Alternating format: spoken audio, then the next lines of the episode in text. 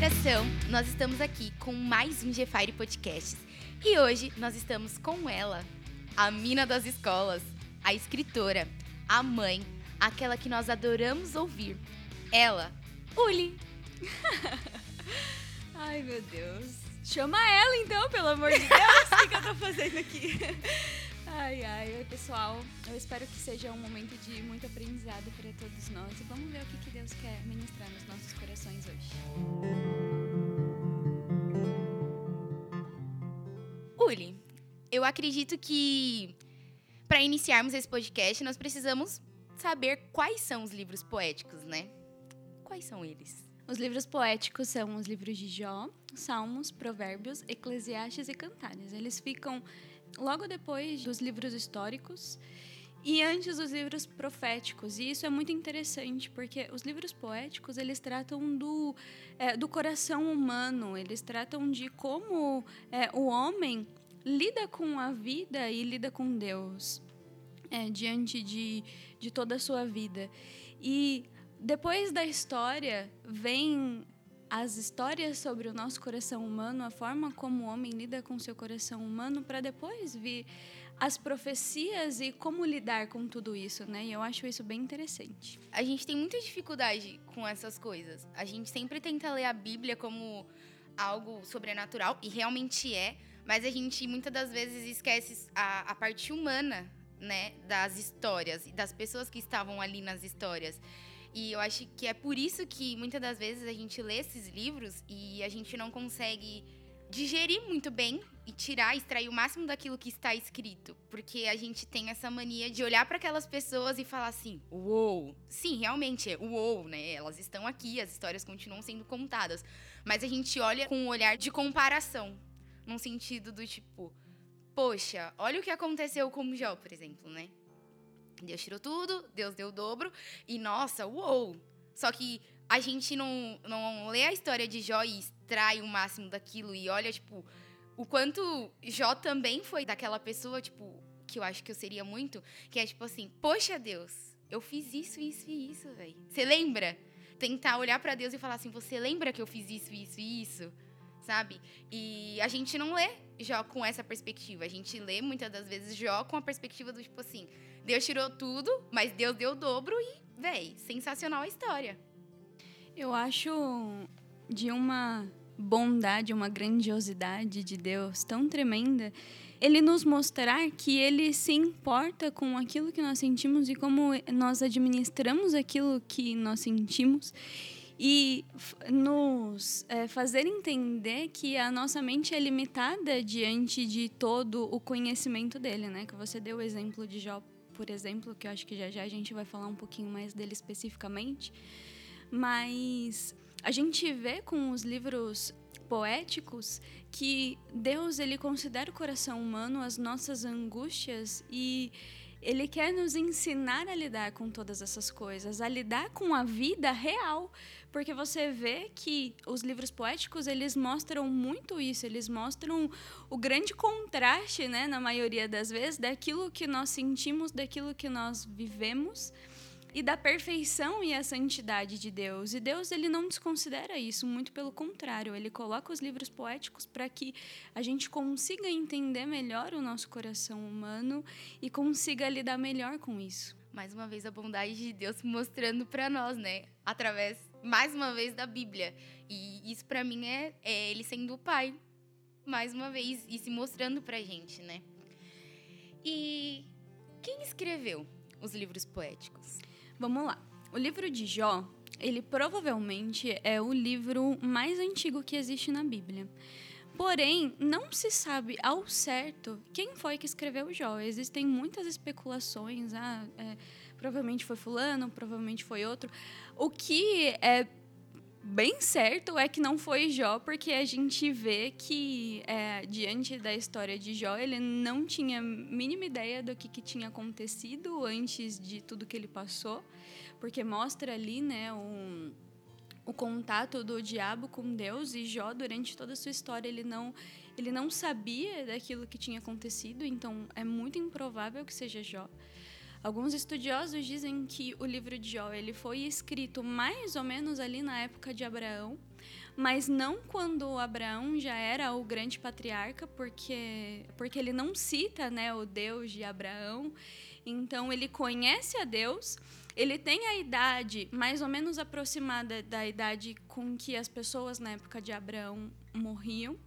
Então, é estimado, assim, os estudiosos imaginam que aquilo tenha acontecido mais ou menos na época de Abraão, ou um pouquinho antes, mas não se sabe quem foi que escreveu. Existem várias especulações, acho que nem, é, nem cabe muito a gente ficar falando, ah, falam que foi esse, que foi esse, porque realmente não é certo quem escreveu.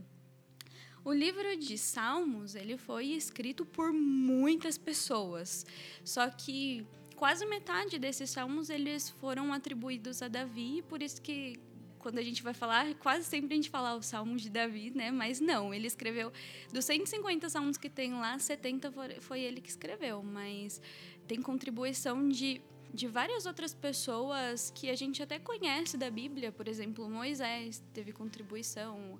É, Esdras, alguns dizem que ele também escreveu uma coisa ou outra, e também alguns outros sacerdotes e, e pessoas de diferentes, diferentes funções, vamos dizer assim, diferentes histórias na Bíblia.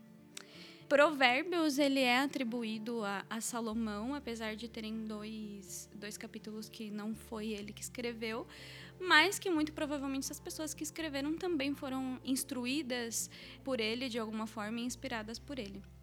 Cantares também, Eclesiastes e Cantares também foram atribuídas a Salomão. Então a gente tem lá Jó, que a gente não sabe quem foi, né? Salmos, que foram diversas pessoas juntas. É, provérbios, Eclesiastes e Cantares que foram atribuídas a Salomão. Perfeito.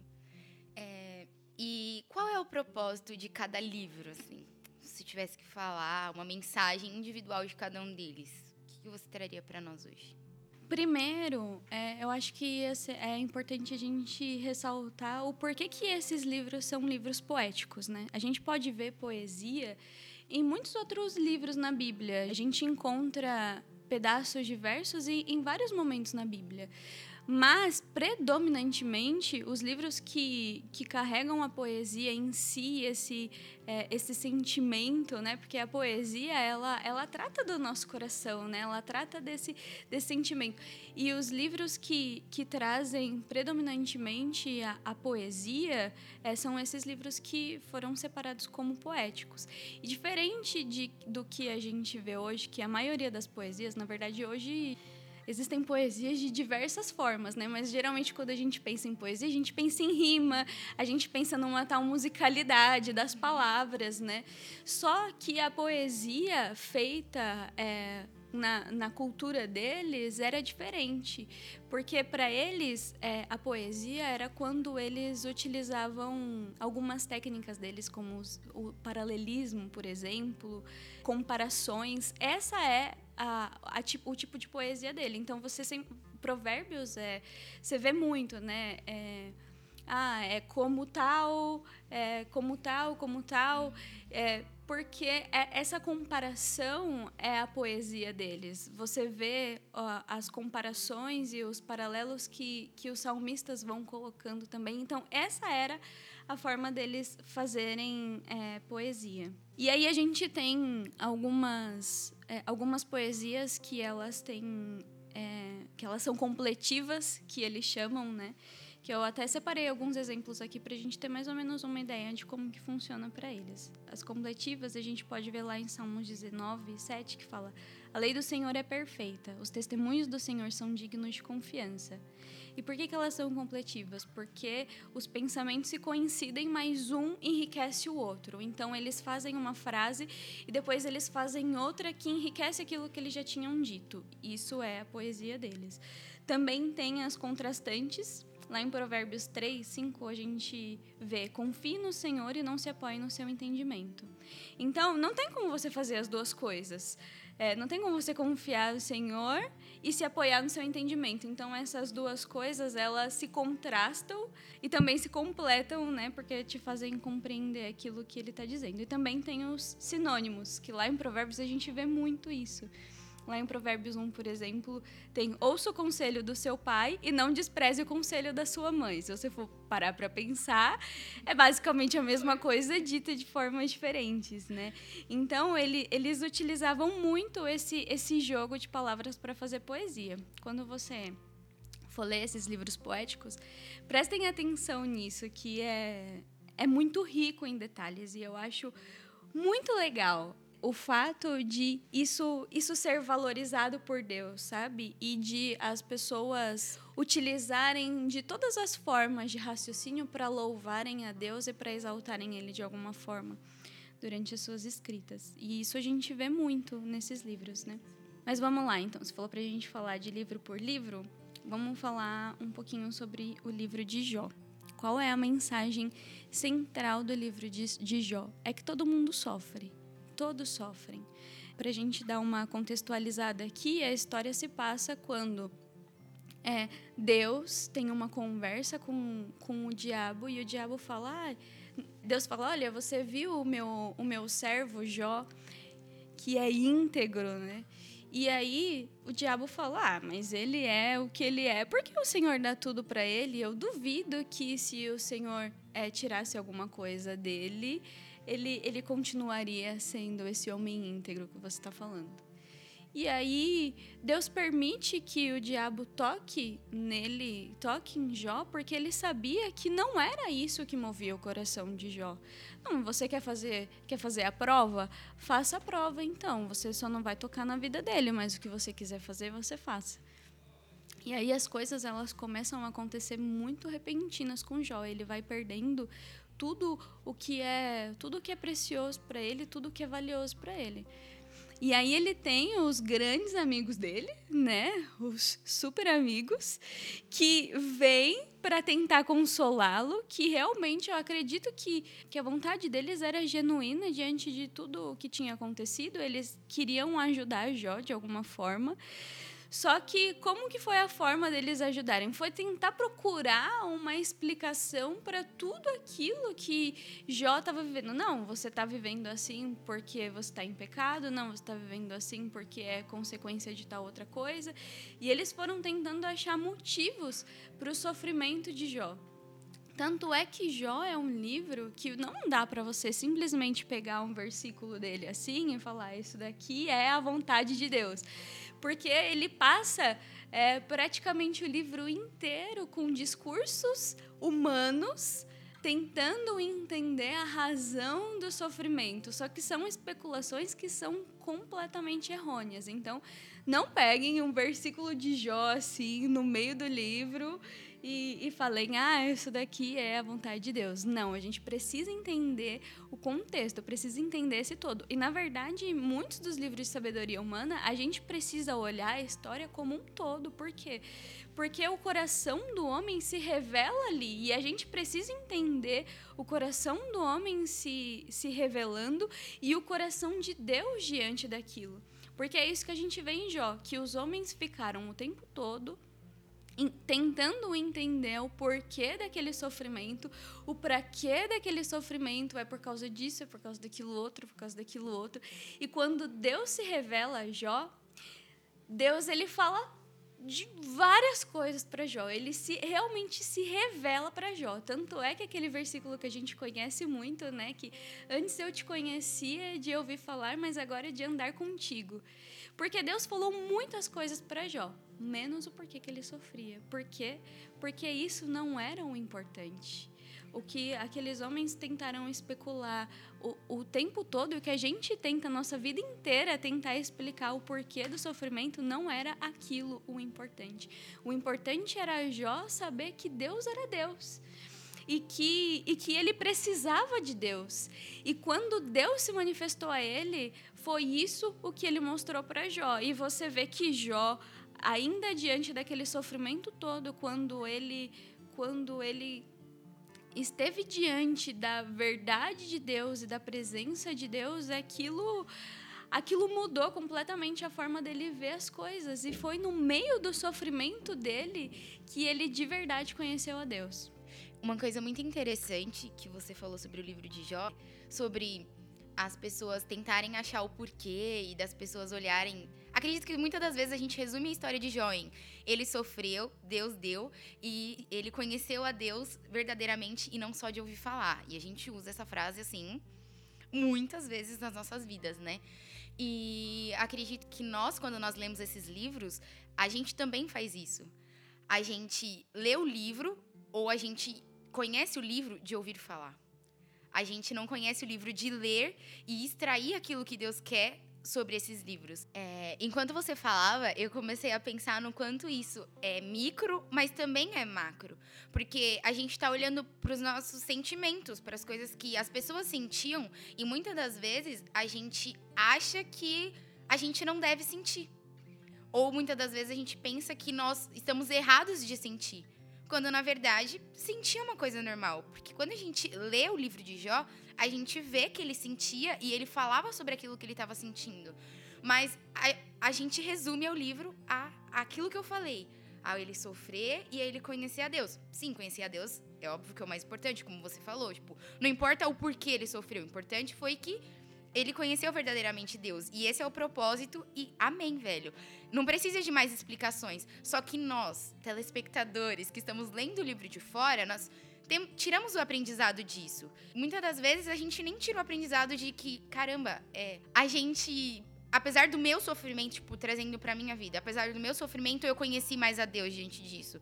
Não, a gente murmura, a gente reclama, e no final das contas, a gente se acha incapaz, a gente começa a trazer todos aqueles falsos conceitos para as nossas vidas. Tipo, ah, eu não, eu não sou capaz. Olha Jó, passou por tudo isso, conheceu a Deus e Deus deu o dobro. Só que a gente não olha o quanto Jó também sofreu e o quanto ele falou do sofrimento dele, né? A gente traz essas comparações que, na verdade, fazem mal para nós. Sim, e é interessante que você disse, né, que quando, quando a gente lê, a gente pega pequenas, pequenas marcações fortes do, do livro, né, e a gente não, não considera ele como um todo. Se a gente fosse parar para numerar o tanto de coisa que nós aprendemos, primeiro sobre o coração de Deus e sobre a nossa vida nessa terra, com o livro de Jó, é, é, inumerável, né? Mas das coisas que a gente pode citar assim, só por aquilo que a gente já falou por alto. Por exemplo, é, Deus começou o livro dizendo que Jó era um homem íntegro. Apesar de, todo, em todo momento, quando os amigos dele tentaram encontrar um motivo para o sofrimento dele, falavam que era porque ele estava em pecado, porque porque ele ainda não tinha sido perdoado, porque aquilo era consequência de algo que ele tinha feito. Só que justamente para que isso não fosse uma coisa que ficasse na nossa cabeça durante todo o livro, Deus já começa dizendo: Eu vejo em Jó um homem íntegro. E aí a gente começa a entender que, que a justiça de Deus ela não é uma simples fórmula de retribuição. Ah, se eu fizer tudo bem, se eu fizer tudo certinho, vai ir tudo bem comigo. Por quê? Porque a gente vê um homem que Deus julgou como um homem íntegro, que Deus fala das suas dos seus predicados, né, no, no começo desse capítulo, e ainda assim não foi tudo bem com ele. Porque o sofrimento, ele faz parte da vida isso não é não é uma retribuição do seu bem ou do seu mal. Isso é é parte da vida. O grande a grande lição do livro de Jó é o que, que eu faço a partir desse sofrimento? Onde eu coloco meu coração quando esse, quando esse sofrimento começa? Porque às vezes a gente passa tanto tempo olhando para nós mesmos, para os nossos sofrimentos e tentando entender dentro de nós o que que, o que, que nós fizemos e por que, que Deus está fazendo aquilo em nós, que nós deixamos de olhar para Deus e colocar o nosso coração nele entendermos naquele momento quem realmente nós somos e quem Ele é em nós. E Jó, apesar de, de toda a dor que ele que ele sofreu, ele se permitiu ver quem era Deus na vida dele naquele momento. E por isso Deus se apresentou a ele. E por isso ele, ele pôde conhecer a Deus agora de andar com Deus. Olha só, ele já era um homem íntegro, ele já, ele já oferecia sacrifícios em nome dos filhos dele, ele já era alguém temente a Deus. Então isso significa que há como você conhecer a Deus sem conhecê-lo andando com ele. E Jó, ele só conseguiu conhecer Deus andando com ele quando ele entregou o coração, a vida dele realmente a Deus, quando ele entendeu quem ele era e quem era Deus na vida dele. Então a gente vê a gente vê essa justiça de Deus que não é o é, o princípio da retribuição não é se você sofre ou se você não sofre, o justo também sofre.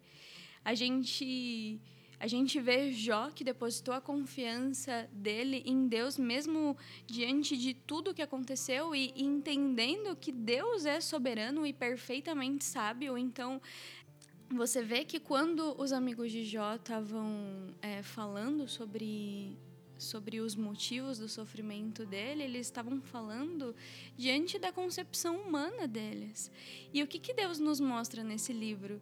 Que existe uma percepção que só ele tem.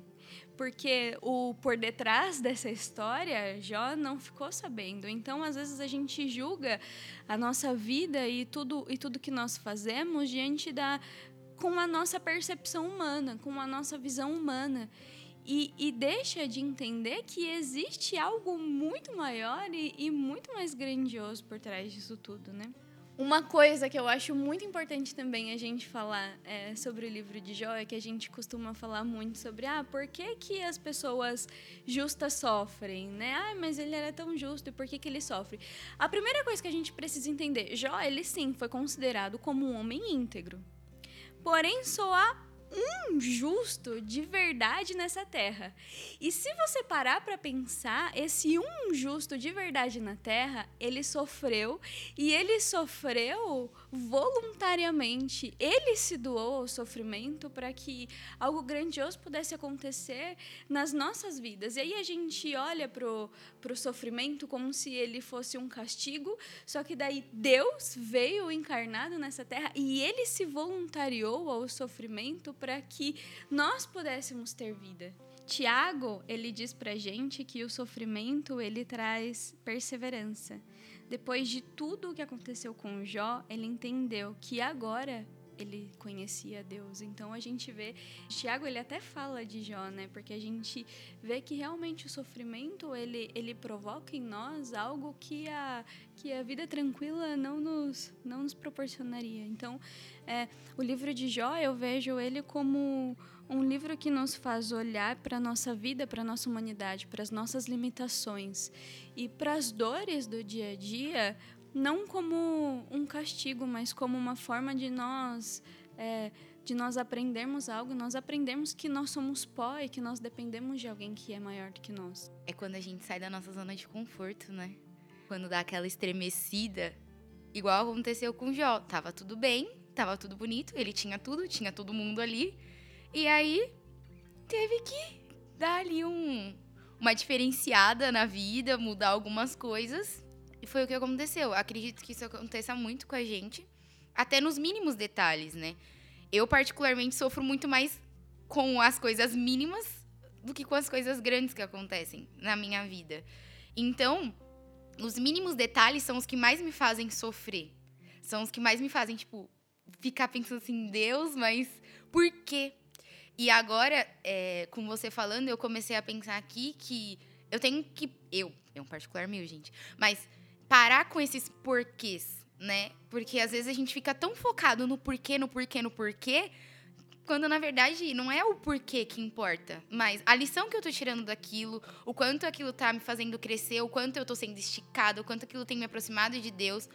Acredito que ano passado tenha sido um exemplo para 90% das pessoas, né? Sobre ser esticado, sobre aprender, sobre sair da zona de conforto, sobre mudanças, porque literalmente mudou a vida de todo mundo, mudou o mundo, né? E mudou a perspectiva, acredito que de muita gente, porque a minha mudou de enxergar a vida e de enxergar o mundo, né? O outro. Então, eu tirei um aprendizado muito grande disso. E agora, parando para pensar, em nenhum momento, diante de tudo que aconteceu, eu olhei e falei, por quê? Eu só tentei extrair o aprendizado daquilo. Quando em outras ocasiões, em outras etapas da minha vida, quando aconteciam as mínimas coisas, eu sempre ficava me perguntando o porquê. E diante desse porquê, eu sempre pensava que, nossa, alguma coisa grande vai acontecer. Porque a gente tem essa coisa, né? Tipo, nossa, alguma coisa grande vai acontecer. O sofrimento tá muito. Vai vir uma coisa sobrenatural e surreal. E na verdade era só Deus me esticando e me aproximando mais dele. E isso realmente é grande, isso realmente é muito bom. Só que na nossa perspectiva humana, algo grande é. Sei lá, um, vou ser uma vivalista aí. Você entendeu?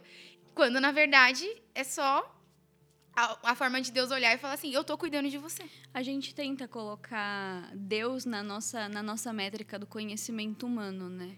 Mas o livro de Jó, ele nos, ele nos mostra muito. É, ele, Deus perguntando para Jó, né? Onde você estava quando eu fiz isso? Onde você estava?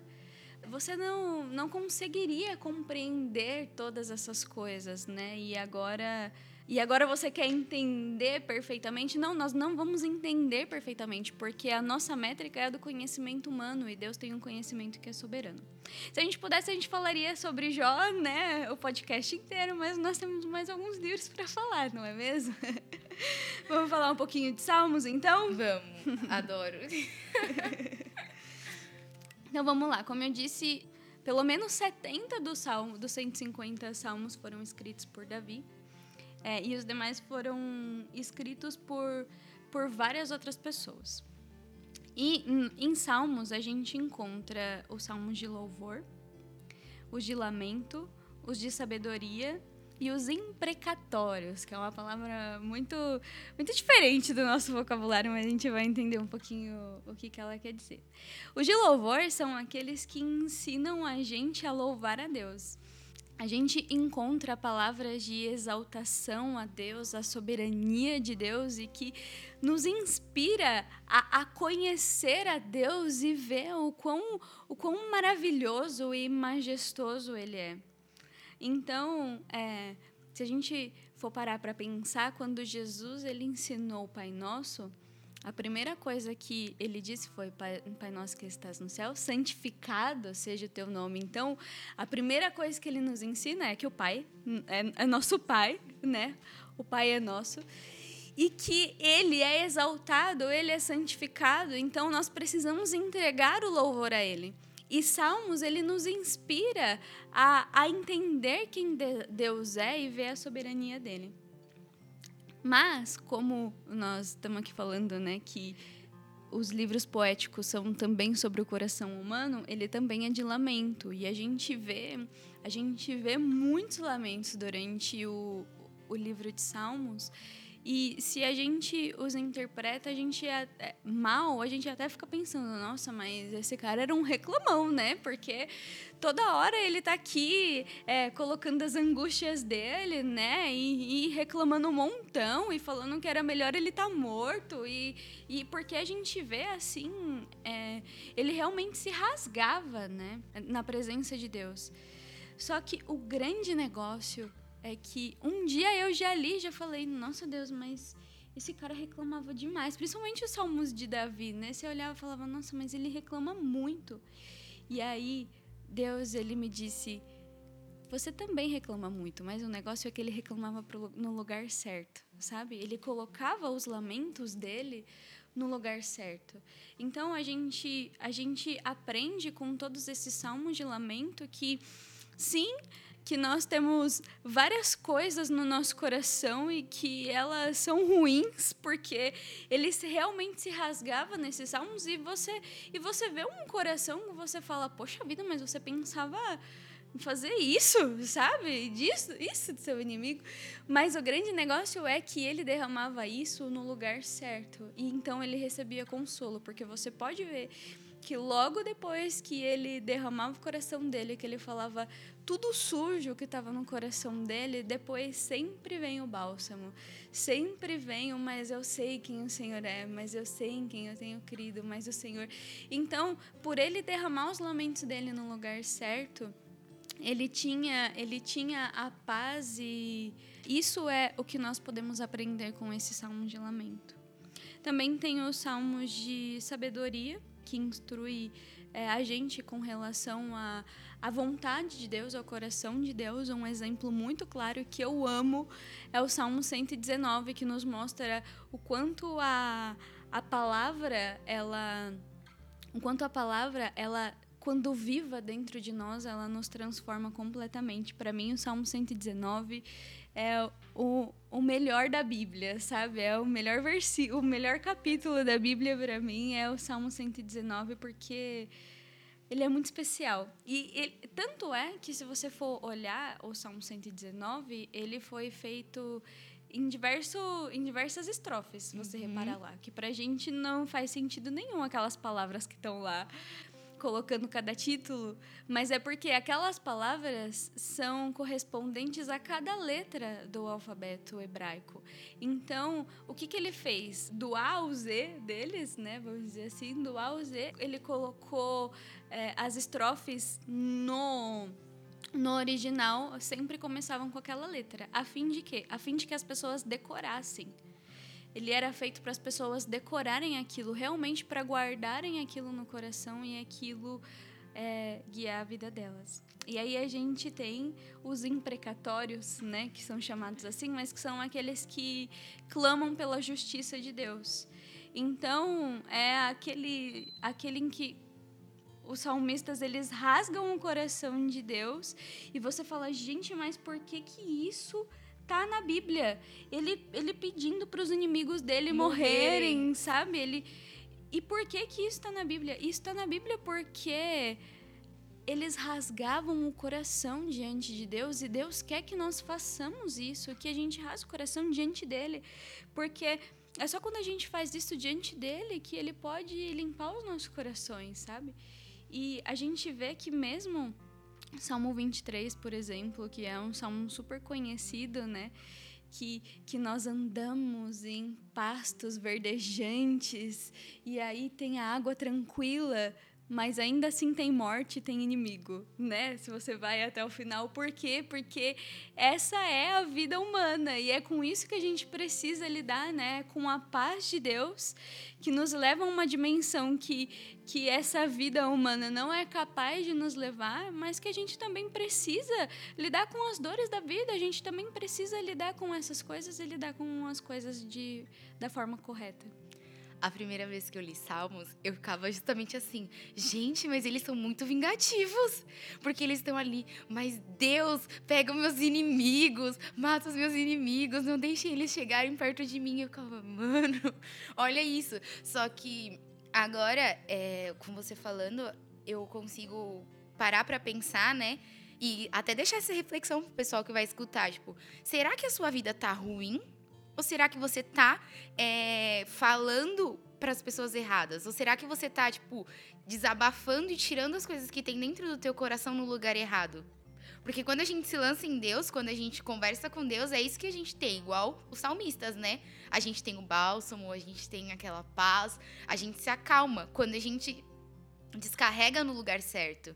Agora, quando a gente fica descarregando, sobrecarregando a gente ou o outro, a gente não tem sabe, essa paz e esse alívio. Aí é só reclamação. Aí sim você é um reclamão. É, aí, ó.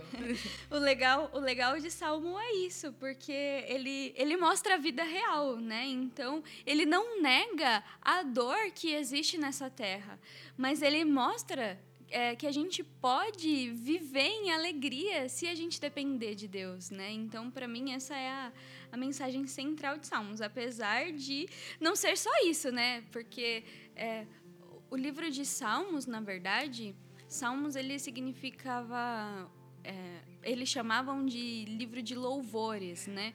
Porque eram os louvores que eram tocados no templo. Então, é, os Salmos, ele, ele nos ensina como nós nos comunicarmos com Deus. A gente fala, ah, eu não sei como orar, eu não sei o que dizer para Deus. Cara, Deus te deu a letra. Vai lá em Salmos que ele te ensina como tratar Deus, ele te ensina como olhar para você, ele te ensina todas essas coisas. Então, é, se você vai ver algum, algum filme, alguma coisa assim da, da época dessa época mais bíblica, assim, você vai ver que as pessoas acordam assim: Deus, tu que é soberano, obrigado pela, obrigado pela sua misericórdia que se renova todos os dias. Eles, eles fazem um, eles dizem umas palavras tão bonitas para Deus. Por quê? Porque eles, eles se inspiravam né, nesses salmos. Esses salmos eles fazem realmente a gente olhar para Deus e ver toda essa soberania e, e até ter palavras mais bonitas para dizer para Ele. Sensacional, perfeito. E aí, qual é o próximo livro? O próximo livro é o livro de Provérbios. Então, o que é um provérbio? É uma frase curta que é bem construída e expressa uma verdade que você adquire através da sua experiência de vida. Então, o, o livro de Provérbios ele, ele foi escrito para é, fornecer orientações para a nossa vida humana. A maioria do, dos provérbios eles foram atribuídos por Salomão, mas acredita-se que eram ditos populares que as pessoas é, fez uma coletânea ditos populares e que, e que estavam de acordo com o caráter de Deus e que ele fez uma coletânea de todos, esse, todos esses aprendizados que é, que pai passava para filho, né? Porque isso era uma coisa muito muito real e muito constante na, na cultura deles, então eles passavam muitos ensinos e muita sabedoria de pai para filho e aquilo que eu aprendi eu passo para você. Então ele fez uma coletânea de todas essas coisas que ele aprendeu no decorrer da vida e e colocou ali no livro de Provérbios. Eram ditos populares sábios, né, gente? Não é a voz do povo é a voz de Deus, umas coisas assim, não. Não, muito pelo contrário. Ele pegou, ele pegou é ensinamentos que estavam de acordo com a verdade e com o caráter de Deus, e ele fez com que isso se prolongasse é, geração por geração. Então, primeiro que a gente o livro de provérbios e todos essas, é, esses conselhos eles se tornam ainda mais especiais porque quem escreveu foi alguém que teve a sabedoria dada por Deus, né? Uma sabedoria que era sobre-humana, vamos dizer assim, né? É, então, isso, isso torna isso a, a, leitura ainda mais especial, né? Porque a gente vê aquele homem que ele era mais sábio do que todos antes de Jesus aparecer, obviamente, que era mais sábio do que todos e ele fez todos esses escritos, né? Só que daí a gente, a gente também vê que diante de, de toda a, a sabedoria que ele tinha, uma coisa que ele deixa muito claro e que a vida dele transmite ainda mais é que o temor de Deus é mais importante do que qualquer sabedoria, do que qualquer sabedoria humana ou até mesmo inspirada por Deus. O temor a Deus é o princípio da sabedoria. A gente vê Salomão, por exemplo, que era um homem que teve uma sabedoria dada por Deus, mas que no momento em que ele perdeu o temor a Deus, ele arruinou a vida dele, ele arruinou a história dele. Então, é, a primeira coisa que nós precisamos entender é que, acima de qualquer outra coisa, nós devemos temer a Deus. E o livro de Provérbios, ele, ele fala muito sobre o temor a Deus, né? Não preciso falar mais nada, você falou tudo. Provérbios é um livro incrível. Eu gosto muito de ler provérbios e agora na leitura nós estamos lendo provérbios, né? E todas as vezes que eu leio é, um capítulo, eu falo, meu Deus, eu acho que eu preciso ler provérbios todos os meses, sabe? Passar o resto da vida lendo provérbios, assim, porque, meu, é sensacional. A gente lê e é realmente uma sabedoria, assim, sobre-humana, sabe? Cada verso e a forma como ele traz as coisas é poética, mas é daquele jeito que parece que traz palpável, sabe? Traz uma sabedoria, a sabedoria palpavelmente que você consegue olhar, você consegue entender e você consegue falar assim, cara, tá, tô fazendo isso errado. Preciso mudar isso, sabe? É uma coisa que você consegue trazer para você. Eu acho que talvez esse seja um dos livros mais dos poéticos, um daqueles que a gente consegue se colocar mais dentro dele.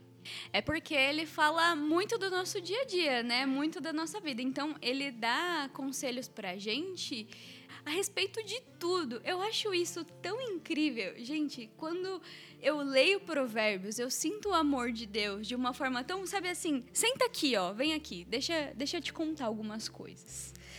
Aprenda a lidar com seus amigos, aprenda a lidar com os seus pais, aprenda a lidar com a comida, aprenda a lidar com o dinheiro.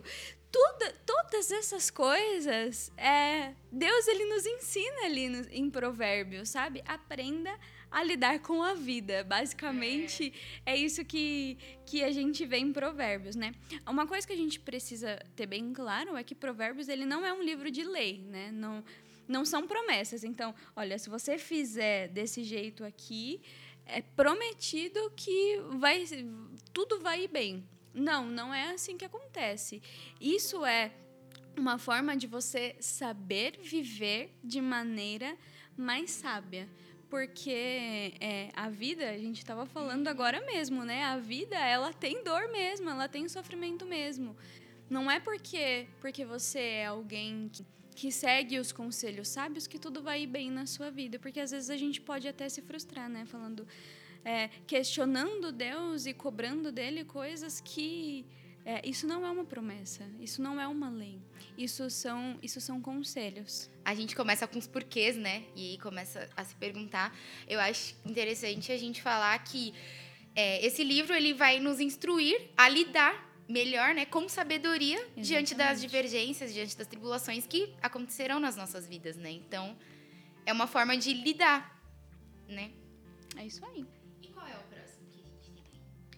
próximo livro que a gente tem é o livro de Eclesiastes, que ele é curtinho e eu já vou dar a letra para vocês. Se vocês forem ler é, Eclesiastes, o que que é, o que que significa assim no no cerne da palavra, vamos dizer assim? Palavras do pregador à congregação. Então, o que que é? Como se fosse uma é, um discurso feito para os jovens daquela época. Então, é, o autor ele se preocupou em, em, mostrar qual era a realidade da vida, sabe? Acredito que, que depois de muitas experiências, depois de muita vivência, ele olhou para tudo aquilo que ele já tinha vivido e falou: tá, o que, que eu posso o que, que, eu posso pegar de tudo isso aqui que eu aprendi com a vida? Alguns dizem que é até um livro meio depressivo, né? Porque ele começa a falar: nada faz sentido, eu vi isso e isso e nada faz sentido, a vida é debaixo do sol. Ela não faz sentido. Você trabalha, trabalha, trabalha e depois você vê que você está correndo atrás do vento. Então, o livro de Eclesiastes, gente, leia assim, ó, do começo ao fim, se possível. Ele tem só 12 capítulos e é um discurso é, que você só vai ver lá no final, lá nos últimos dois capítulos, é que ele fala conclusão. ele começa a dizer o que, que ele concluiu com tudo aquilo que ele observou, porque realmente os primeiros capítulos ele começa a mostrar nada disso faz sentido. Eu percebi isso, percebi aquilo, percebi aquilo, aquilo, aquilo, e o que que eu concluí com tudo isso? Que debaixo do sol não há uma felicidade verdadeira o que tem valor de verdade é adorar a Deus. É, é isso que ele conclui diante de, tu, de tudo, depois de tudo o que eu vi. O que realmente tem valor nessa vida é adorar a Deus. Então, é, a primeira coisa que eu acho demais é que ele fala que nada debaixo do sol é, tem uma felicidade verdadeira, é tudo momentâneo. E o que, que tem acima do sol? Acima do sol a gente tem Deus. acima de, do, do sol a gente tem os céus. Né? A gente tem os céus que são infinitos. Então, é, nessa vida aqui, nenhuma felicidade é verdadeira. E eu estava pesquisando e eu achei bem interessante, porque a palavra trabalho, que ele usa muito no livro de Eclesiastes, é você fazer algo é, para receber recompensa, para você receber o dinheiro, né? Geralmente o trabalho o que você faz? Você trabalha para receber dinheiro. Então esse trabalho era essa esse labor que você fazia para receber uma uma recompensa material. E aí isso isso nos mostra uma coisa muito interessante, porque ele fala que ele percebeu que isso é tudo vaidade, é inútil. Primeiro, essa palavra vaidade, inútil, ela vem de uma palavra que eles usavam que é como se fosse neblina, sabe? E o que, que a neblina faz? Ela, ela deixa as coisas embaçadas e vai embora. E, e é isso o que, o que você fazer as coisas querendo felicidade nessa terra faz, te faz enxergar as coisas de maneira equivocada, de maneira embaçada, e simplesmente essas coisas elas vão embora. E esse trabalho que ele fala, que, é, que vê as pessoas trabalhando debaixo do sol, e isso também é vaidade, isso também é inútil, né? ou seja, isso também é neblina, é um trabalho que você faz em busca de coisas materiais. E aí a gente vê, é, lá na essência de tudo, né? lá em Gênesis, que, que Deus ele entregou o trabalho para o homem é, e isso foi um dom de Deus. Você vai fazer isso, você vai, você vai governar sobre esses animais, você vai nomeá-los. Isso era o trabalho de Adão. Então isso foi um dom de Deus. Uma vez que a gente entende que esse dom ele vem de Deus, a gente começa a entender que o nosso trabalho ele veio para estabelecer o reino de Deus e não para buscar coisas materiais, como é esse trabalho que tá que ele está falando lá em Eclesiastes.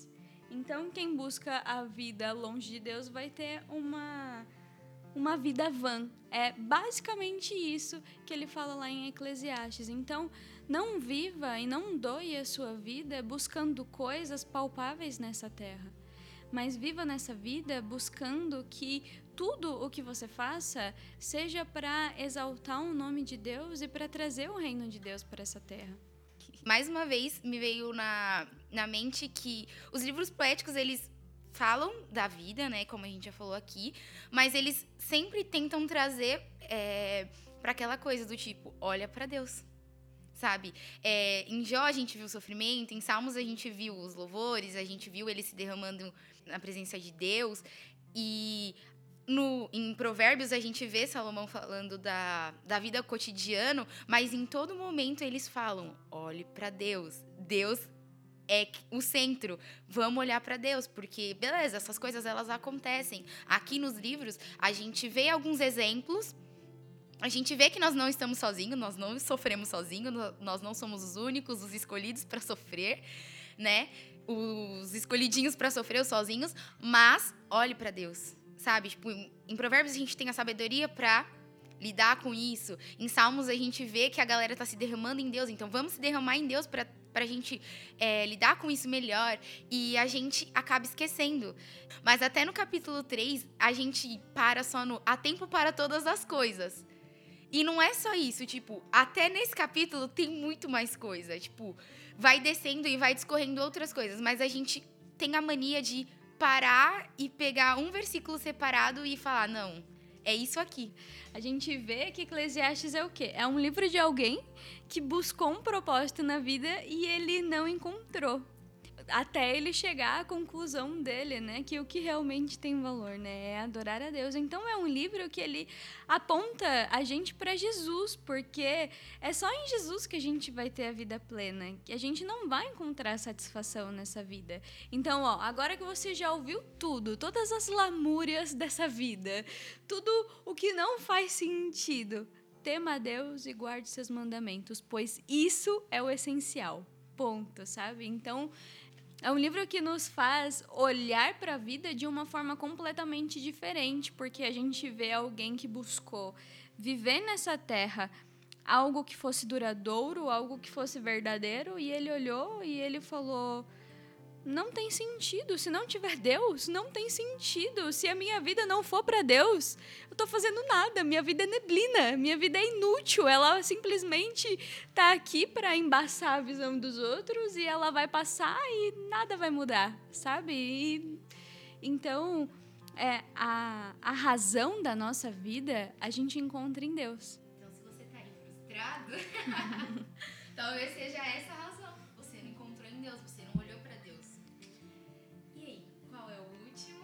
O último livro que a gente tem é o livro de Cantares de Salomão, que é um livro mais curtinho, né? É, a escrita também atribuída a Salomão, né? E aí ele, ele mostra pra gente a intimidade de um homem e de uma mulher. Então ele exalta a pureza do afeto, mostrando a beleza, é, a santidade do amor romântico entre um homem e uma mulher no contexto do casamento. Então, ele ensina o que pra gente? Primeiro, ele ensina os passos para uma vida conjugal que seja harmoniosa. Então, quando a gente pergunta o que Deus planejou para o casamento, A resposta está lá em Cantares, porque o noivo compara a noiva com as melhores visões que ele já foi capaz de ver ou de sentir, né? A gente, a gente ouve assim, nossa, porque os seus, os seus cabelos são como o cavalgar das éguas do faraó, né? E você fala, gente, mas o que, que é isso, né? Do que, que ele está falando? Mas é porque ele tá, ele tá comparando com a visão mais linda que ele já viu na vida dele. Eu não sei como que era. É, como que era chegar todos aqueles cavalos, todas aquelas éguas juntas, né? Então, é tu, aquilo que tinha de mais lindo na visão dele, ele comparava é, com a vida dele, o prazer dele de ter aquela mulher ao lado dele, né? Então, isso é uma coisa que a gente precisa entender, né? Que as comparações que eles faziam era das coisas, das melhores coisas que eles já tinham visto na vida deles, né? Apesar de pra gente não fazer muito sentido porque não tá no nosso contexto.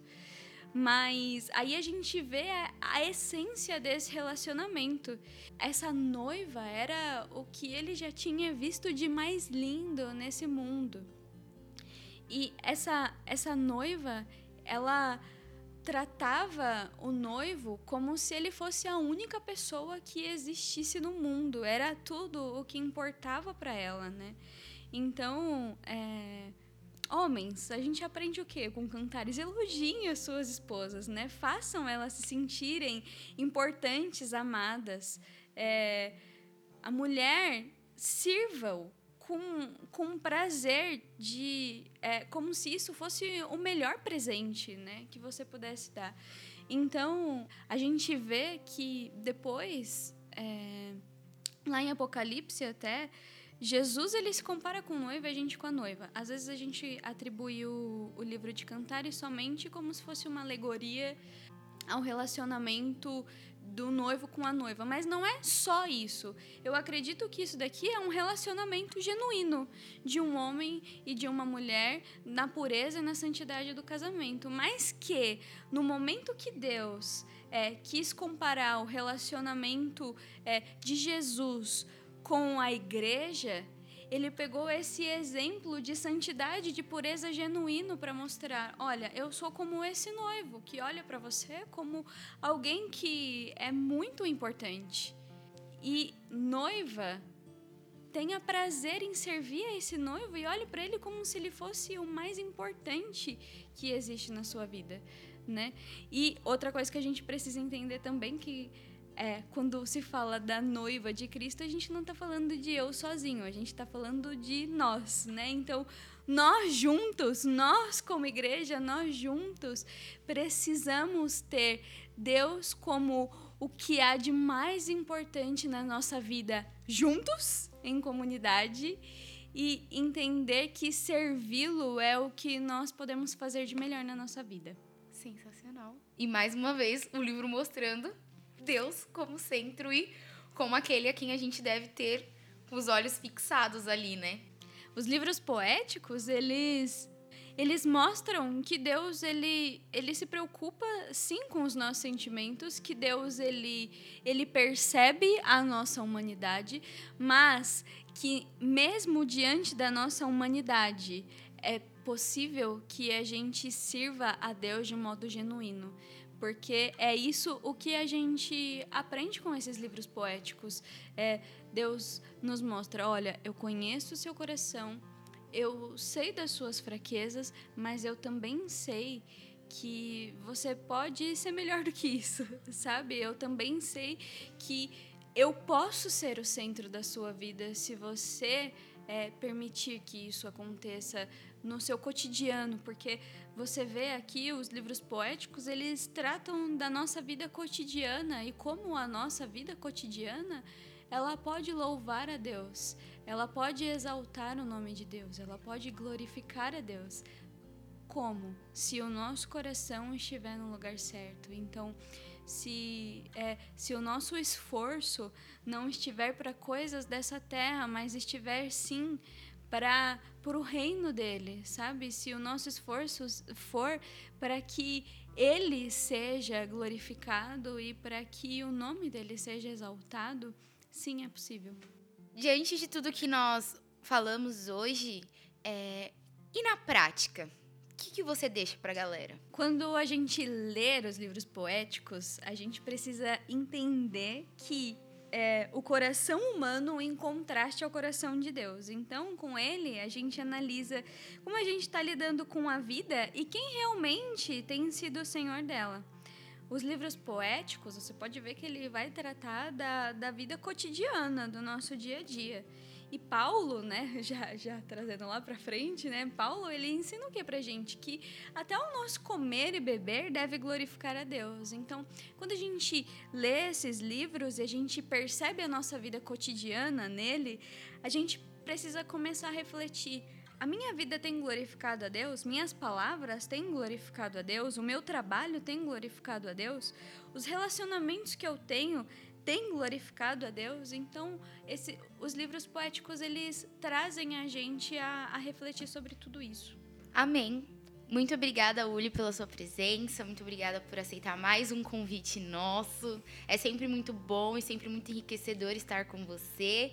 E para a galera que escutou esse podcast, eu oro para que tudo que foi dito aqui gere fruto no teu coração, que você venha terminar esse podcast pensando, né, né, nisso que a Uli deixou aqui como prática para nós. E até o próximo episódio. Amém, gente. Foi um prazer estar com vocês e até a próxima.